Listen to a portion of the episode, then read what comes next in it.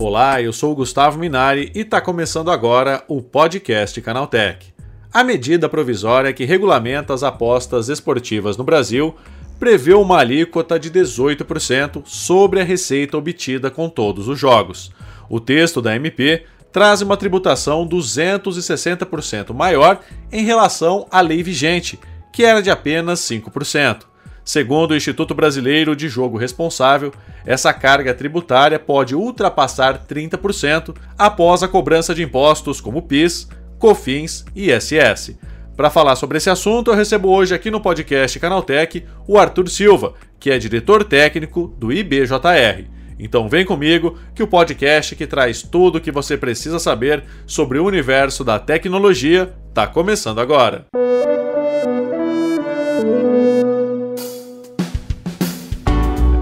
Olá, seja bem-vindo e bem-vinda ao podcast Canaltech, o programa que atualiza você sobre tudo que está rolando no incrível mundo da tecnologia. Não se esqueça de seguir a gente no seu aplicativo preferido para receber sempre os episódios novos em primeiríssima mão. E é claro, aproveita para deixar uma avaliação para a gente por lá.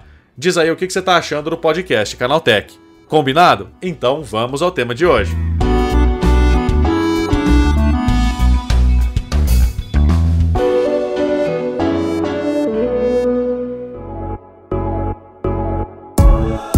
Depois que o Ministério da Fazenda divulgou a proposta de medida provisória para a operação das bets no país, a expectativa é ter o mercado regulado até o fim do ano.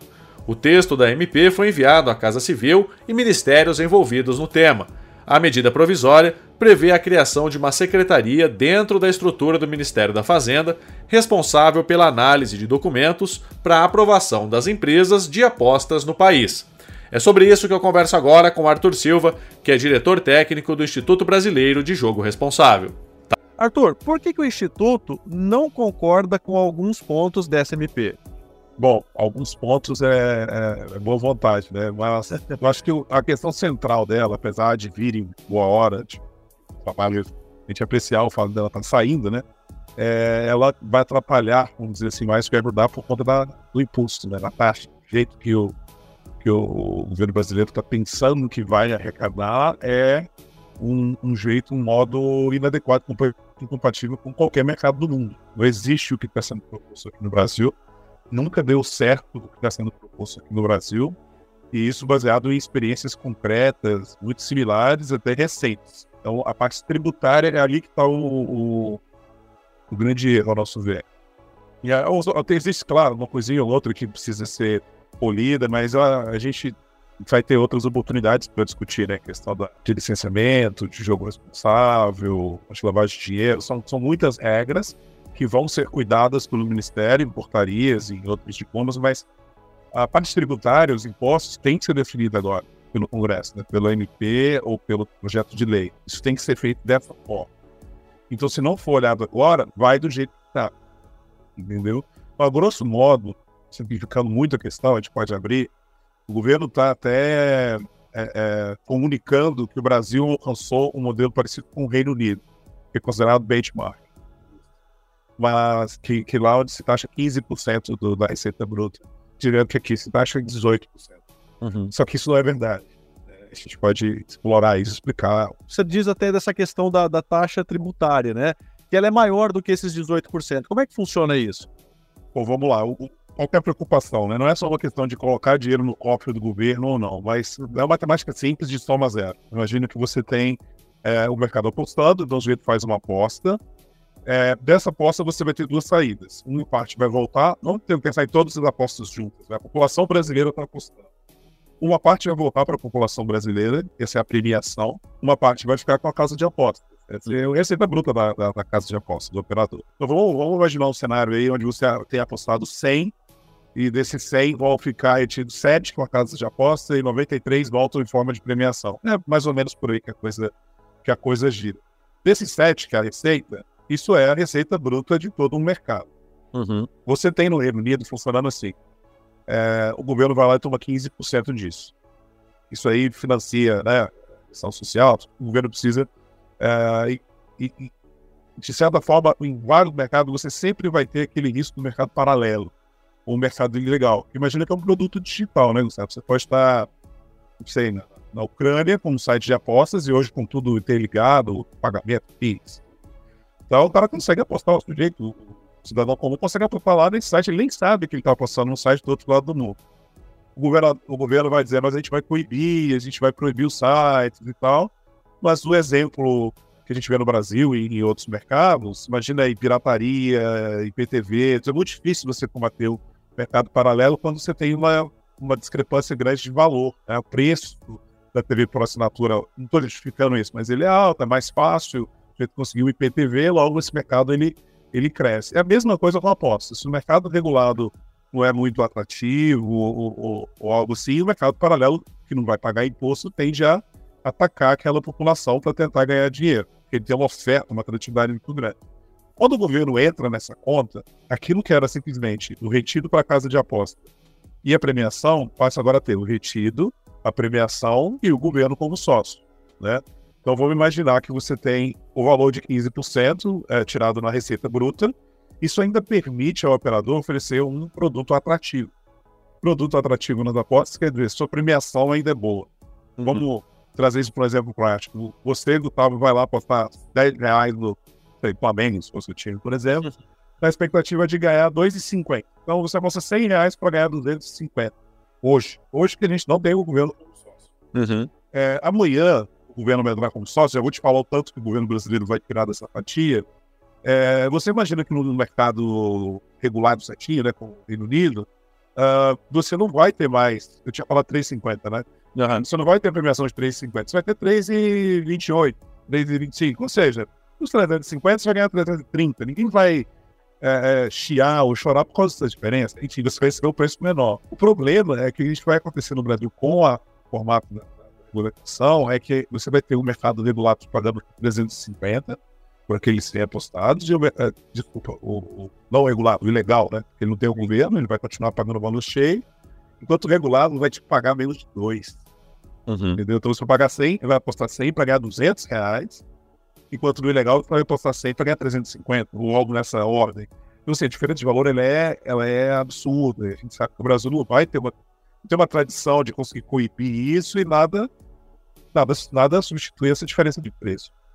O formato que a tributação veio no Brasil, né, simplificando muito, porque são várias destinações dos valores para esporte, para comissão social, seguridade social, dividindo tudo, você tem realmente os 18% que o governo traz como um imposto específico para a. Só que o Brasil ele tributa muito diferente da, da Inglaterra, o restante. Então você tem no Brasil PIS, COFINS, ISS, então você tem ali 9,25 é, de um, dependendo do município 2, é, dependendo do município 5, né, varia no fim das contas, nos pedidos novos, o que equivale, se a gente for comparar, né, banana com banana, exatamente o valor que vai ser retirado. Licença no Brasil vai custar 30 milhões, no Reino Unido ela custa 150 mil é, pounds, vai dar 400 mil, vai dar 30 milhões de reais, é a licença mais cara do mundo. Mais uma taxa mensal de, de, de fiscalização, enfim, um percentual, se a gente for comparar igual por igual, o Brasil parte aí de, da casa de 43%, pode chegar a 70%, entendeu? E o que, assim, por mais mágico seja o pensamento do legislador, vai, ah, não vou ganhar 18, vou ganhar 70%. Não, você não vai. Esse mercado não vai existir. Esse uhum. mercado não vai para a formalidade. Uh, existe uma correlação clara, a gente tem estudo técnico disso, exemplo, lógico, né? é uma curva bem conhecida de economistas. Quanto mais alto você tributa, maior é a penetração do mercado ilegal, porque a diferença no valor percebido do cliente vai ficando muito grande. Os mercados que tributam menos, e aí não é uma questão só de economizar, do operador pagar mais ou pagar menos, a discussão existe, mas ela já está fora, está em outro patamar. Os países que tributam menos, e aí vamos citar a Inglaterra, que tem 15%, tem um mercado ilegal menor. A Inglaterra, para você ter uma ideia, tem 95% de todo o mercado legalizado. Ou seja, a gente pode falar que isso é um número, um país onde não existe mercado ilegal. Uhum. É atrativo. E aí eu te dou um exemplo win fracasso. A gente tem Portugal, Espanha. A Espanha, por exemplo, beira os 50%. Ou seja, mais próximo da realidade brasileira, mas melhor que o Brasil ainda. Na Espanha, você tem cerca de metade, 40 e poucos por cento do mercado no ilegal. Então, quem pagou para ter uma licença e investiu na Espanha, hoje está devolvendo a licença. O jeito ainda tem 3, 4 anos de, de, de, possibilidade de explorar, porque ele já pagou por aquilo. Ele vai dizer, isso, não, não, não pensa, não vou pagar patrocínio de time aqui, não vou pagar TV, não vou. O meu dinheiro não, não retorna na, na, na França, porque o mercado ilegal tomou conta. A diferença de valor é tão grande e o mercado falhou. Né? Eles, eles perderam uma grande chance. Portugal foi a mesma coisa, eles criaram uma, uma tributação né, única. E esses países ainda têm umas diferenças, se você comparar com o Brasil. Os países europeus, onde o cumprimento, a fiscalização, é, a força de vontade é maior. Mais outras coisas. Portugal, por exemplo, você tem cassinos físicos. Então, algumas empresas se seguram ali, seguram as contas no prejuízo, porque elas têm um ecossistema onde o, o usuário gasta em outro produto. Na, na, na, França, você tem um oligopólio de duas grandes empresas que tem também é, shops, né, lojas, milhares de lojas ao redor do país que de corrida de cavalo, que sustenta a conta, por isso que lá ainda a coisa existe. Mas o Brasil é um mercado muito grande, é um mercado bom, é um mercado que tem uma relação com o futebol completamente diferente do que outros países. Porém, é, se você não, não emplaca um modelo onde a livre concorrência vai, é, enfim, fazer a coisa funcionar, vai ter competição pelos ativos, esportivos, tecnologia, mídia, é, é isso, isso isso cria um problema, porque do outro, o governo está esquecendo que do outro lado existe um mercado legal de olho no Brasil. É, então, assim, o principal que a gente enxerga de crítica está na parte da tributação. Ainda tem um, um, adicional que eu não mencionei, que no Brasil, diferente do Reino Unido, Reino Unido você tem a isenção de taxação por parte do, do, do, cliente. Quando você ganhar um prêmio lá, o prêmio é seu, o governo não vai te cobrar imposto. Aqui você deve ter ouvido falar alguma vez que se você ganhar na Mega Sena, você tem que deixar lá uma, uma, um pedacinho, né? Bom, mas quem ganha na Mega Sena não reclama, porque você fez uma aposta de dois reais, ganhou, não sei, 20 milhões. As apostas é diferente, o turnover, o giro é maior. Você vai fazer aposta de 10 reais para ganhar 20, 500 reais, enfim, depende do seu poder aquisitivo. Mas a frequência é maior. Como aposta esportiva no Brasil está dentro do guarda-chuva de loteria, porque foi assim que foi legalizado, hoje você tem uma tributação de 30% do lado do jogador. Então lembra que aqueles 350 reais que você ganhar, você tiraria um pedaço. Eu vou ser justo aqui, porque 350 reais está abaixo do, da faixa de isenção de imposto de renda de pessoa física do Brasil. Então isso começa a partir de 2 mil reais. Tá. Mas o que você está dizendo é, olha só, todo mundo que é um cliente alto valor no Brasil, né, de apostas, está fora. Então, o mercado que se olhava custava X, não custa, não, que tinha a dimensão de X, não tem mais X. Ele tem, não sei, 70% de X. Porque ninguém, sem consciência, vai apostar para ter um retorno praticamente negativo esse retorno. Em alguns cenários ele passa de 100%. Na tua opinião, Arthur, qual que seria a melhor solução para resolver esse impasse, né? O que, que daria para ser feito para que as pessoas pudessem apostar, ter um retorno e que isso não prejudicasse tanto a função né, da, dessas empresas, como também a operação delas no mercado? é, vamos lá, vocês que vai tributar, não vai tributar. O governo vai ter uma expectativa de que vai tributar, mas esse dinheiro nunca vai chegar, porque em sã consciência o negócio é tão fora da realidade que você não vai ter operações é, sustentáveis no Brasil. Uhum. É, e aí, até para responder sua pergunta, mas um passo antes, isso não é um problema só dos operadores de aposta. Você mencionou aí que para funcionar para os operadores, isso é um problema do ecossistema inteiro. Então você tem hoje no Brasil, a indústria cresceu muito, é, o futebol está com patrocínios, depende muito da receita de casas de apostas. Você tem aí desde o mercado de influenciador, mídia, display, programática, agência. Tem toda uma cadeia aí que vai sofrer um impacto pesadíssimo da, da ruptura, da, vamos dizer assim, do mercado de apostas esportiva. E logo não vai tributar. O caminho não, não, não, tem outro, não tem outro jeito. Se encarar essa, essa questão, hoje vai para o Congresso, né? Começando na Câmara dos Deputados. A gente precisa é, é, que, que seriam aprovadas emendas que tragam essa tributação para uma realidade de acordo com o mundo real, né? Então, hoje, onde você tem ali uma, uma parte da tributação que determina 18% para contribuição social, você tem que abolir aquilo e deixar só a tributação é, brasileira, que é o PIS, que FIS, vai se pagar imposto no Brasil. Isso aí é, é a certeza como se fosse a, a, essa e a morte, né? Vai uhum. se pagar, mas a gente precisa decotar, tirar essa parte do, do, do imposto dos 18%, é, me parece que existe também uma. E aí existem vários caminhos. Né? Acho que o caminho mais fácil é você tirar essa, essa parte da tributação, trazer o Brasil para um patamar de país desenvolvido que deu certo. E aí os exemplos são vários. Tem vários países que têm uma relação saudável com o mercado.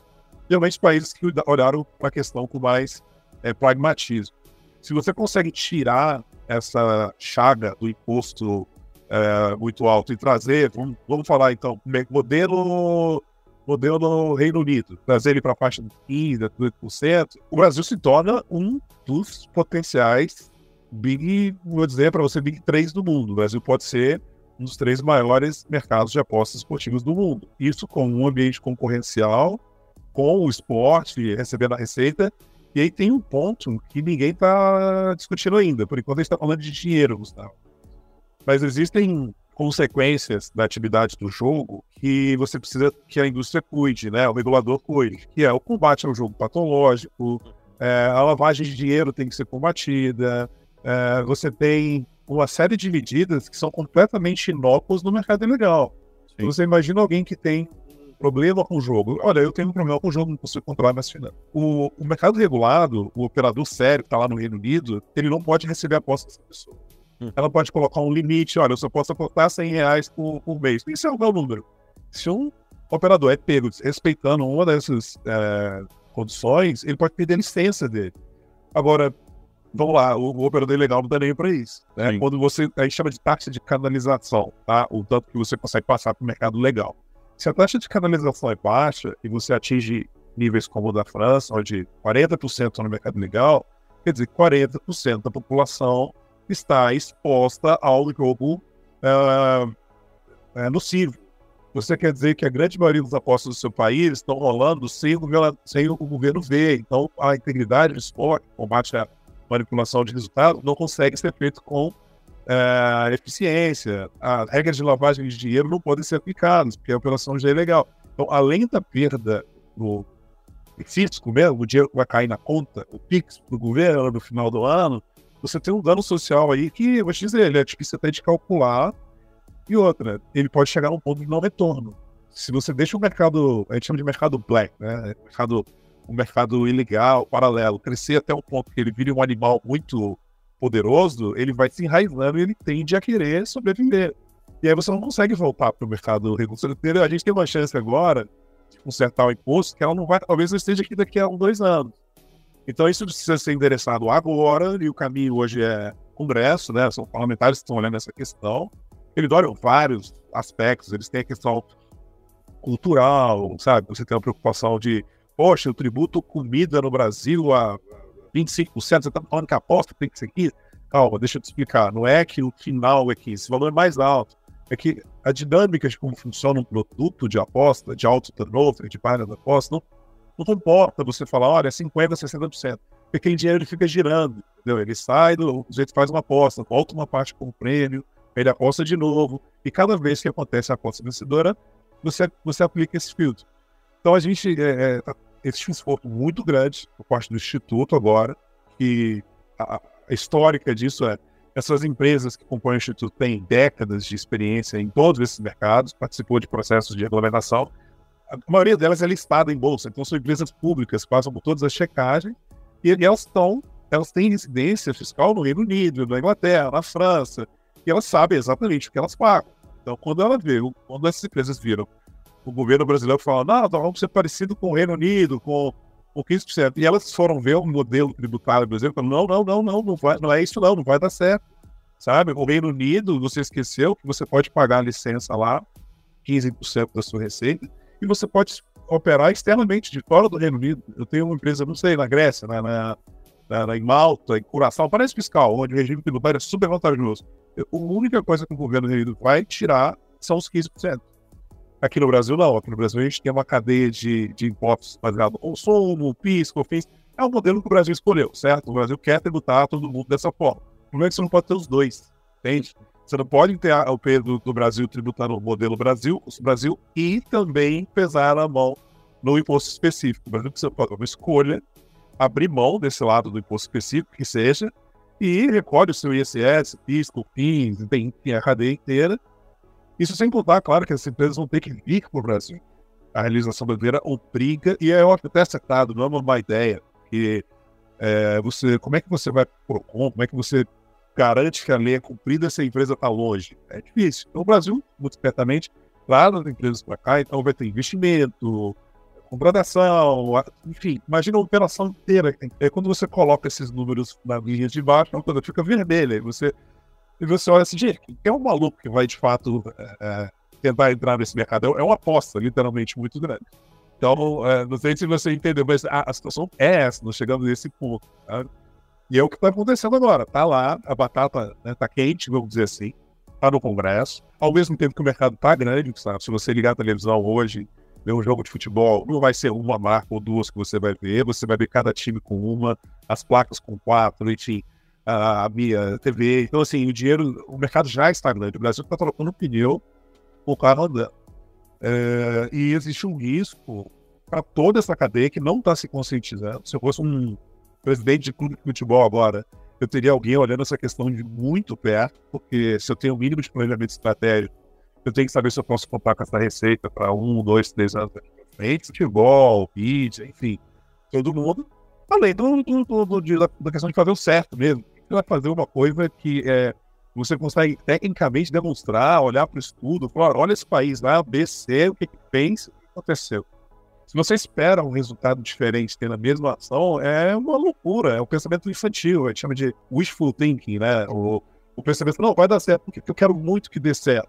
Não funciona assim, né? sabe? Você tem forças de mercado atuando, a coisa vai descambar pro sustentável a gente vai estar lidando com esse problema daqui a um, dois anos, com gente, enfim, é, problemas com o jogo patológico, ninguém nem sabendo o que é, tentando tirar site do ar e não conseguindo, porque o mercado paralelo está sempre um passo à frente do governo de clientes. Essa história é, ela é repetida em vários mercados e o Instituto, através dessa, né, desse experiência acumulada, está tá municiando muito o governo. Está municiando no Ministério da, da Economia, né, da Fazenda, com estudos, enviamos, eles enfim, entendem, mas é, é, parece que existe uma miopia, que é o desejo de tributar do legislador brasileiro, que é legítimo, quando você está elaborando uma política pública, você não pode só falar com o setor que você está regulando, que o setor vai querer pagar menos.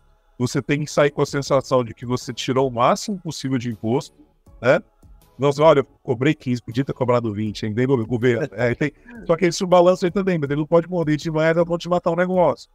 A boca dele tá muito grande, ele tá errando, assim, conceitualmente, mas de, de, de ordem de grandeza obrigado pelos seus esclarecimentos aí para trazer um pouquinho de luz a, a, essa questão, né? Porque às vezes as pessoas é, olham apenas o lado do jogo, mas se esquecem de toda a cadeia que isso acaba trazendo consigo, né? Que é emprego, que é, é, é mais incentivo para o esporte, enfim, outros parâmetros aí que as pessoas é, acabam não levando em conta. Obrigado pela tua participação mais uma vez. Bom dia para você, Arthur. Bom dia, Gustavo. Eu agradeço a oportunidade, né? Bom dia. Tá aí, esse foi o Arthur Silva, diretor técnico do Instituto Brasileiro de Jogo Responsável, falando sobre a regulação das apostas online. Agora se liga no que rolou de mais importante nesse universo da tecnologia no quadro Aconteceu Também.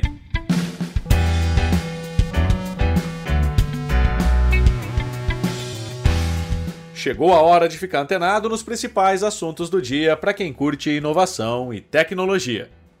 A greve de atores e roteiristas em Hollywood já começou a mexer no calendário dos estúdios, forçando alguns adiamentos significativos. A Sony Pictures confirmou que o aguardado Homem-Aranha Além do Aranha-Verso foi adiado e não vai mais chegar no início de 2024, como anunciado anteriormente. Agora a animação simplesmente não tem mais data prevista. A paralisação dos roteiristas e atores foi um fator fundamental na decisão, mas não é a única já havia rumores sobre problemas no desenvolvimento do filme, com membros do elenco falando abertamente que nem sequer haviam começado a gravar as falas dos seus personagens. Uma nova ferramenta de inteligência artificial poderá auxiliar as pessoas no desenvolvimento de habilidades e a encontrar um emprego no LinkedIn. Segundo informou o desenvolvedor e pesquisador Nima Ouji em um tweet, a plataforma prepara um novo chatbot de IA chamado LinkedIn Coach. Old compartilhou uma tela de apresentação do LinkedIn Coach que revela que o chatbot pode ajudar na candidatura de vagas, no ensino de habilidades e no engajamento de networking. Meta, Microsoft e Amazon lançaram uma plataforma para alimentar concorrentes do Google Maps e do Apple Maps. O poderoso trio mais a empresa de geolocalização TomTom formam a Overture Maps Foundation, desde o ano passado e, pela primeira vez, esse grupo liberou a sua primeira base de dados de mapas de código aberto. O conjunto de informações por si só não serve como mapa, mas pode ser usado por desenvolvedores para alimentar aplicativos e serviços que buscam evitar o Google ou a Apple nesse setor. Segundo o grupo, a base de dados conta com 59 milhões de localizações de interesse, incluindo dados urbanos como rotas de transporte público e fronteiras administrativas. O Twitter, ou atualmente X, começou a repartir a receita de publicidade com criadores de conteúdo da plataforma. No último final de semana, a plataforma inaugurou o projeto e começou a convidar usuários elegíveis para participar do programa de monetização. É necessário atender alguns critérios para ganhar dinheiro no Twitter, tais como ter ao menos 15 milhões de impressões cumulativas em publicações nos últimos três meses, ter pelo menos 500 seguidores, ser assinante do XBlue ou compor uma organização verificada. Ainda que estejam dentro dos critérios, os pagamentos só são feitos para usuários que geraram mais de 50 dólares. Por enquanto, não foram divulgados os parâmetros utilizados para determinar o valor dos pagamentos. Rumores indicam que a linha Galaxy S24 pode ter o corpo de titânio e um processador Snapdragon 8 geração 3. Outra possível mudança está no aumento sutil da capacidade das baterias nas variantes Plus e Ultra, que passariam de 4.700 para 4.900 e 4.855 para 5.000 mAh na versão mais potente do dispositivo. Ainda não foi divulgada uma data oficial para o lançamento da linha Galaxy S24, mas a empresa pode apresentar os modelos em fevereiro do ano que vem, caso siga o seu cronograma tradicional. Antes disso, a Xiaomi deve ser uma das primeiras marcas a trazer modelos com Snapdragon 8 geração 3 com a linha Xiaomi 14, já no próximo mês de outubro ou em meados de novembro.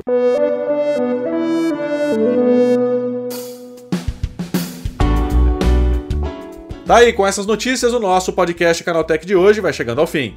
Lembre-se de seguir a gente e deixar uma avaliação no seu aplicativo de podcast preferido.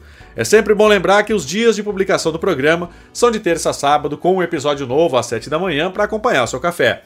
Lembrando que aos domingos tem também o Vale Play, o podcast de entretenimento do Canaltech. Esse episódio foi roteirizado e apresentado por mim, Gustavo Minari, e a edição foi do Samuel Oliveira. O programa também contou com reportagens de Durval Ramos, Guilherme Haas, Igor Almenara e Vinícius Mosquen. A revisão de áudio é da dupla Gabriel Rime e Samuel Oliveira, com trilha sonora de Guilherme Zomer, e a capa desse programa foi feita pelo Eric Teixeira. Agora o nosso podcast vai ficando por aqui. A gente volta amanhã com mais notícias do universo da tecnologia para você começar bem o seu dia. Até lá, tchau, tchau.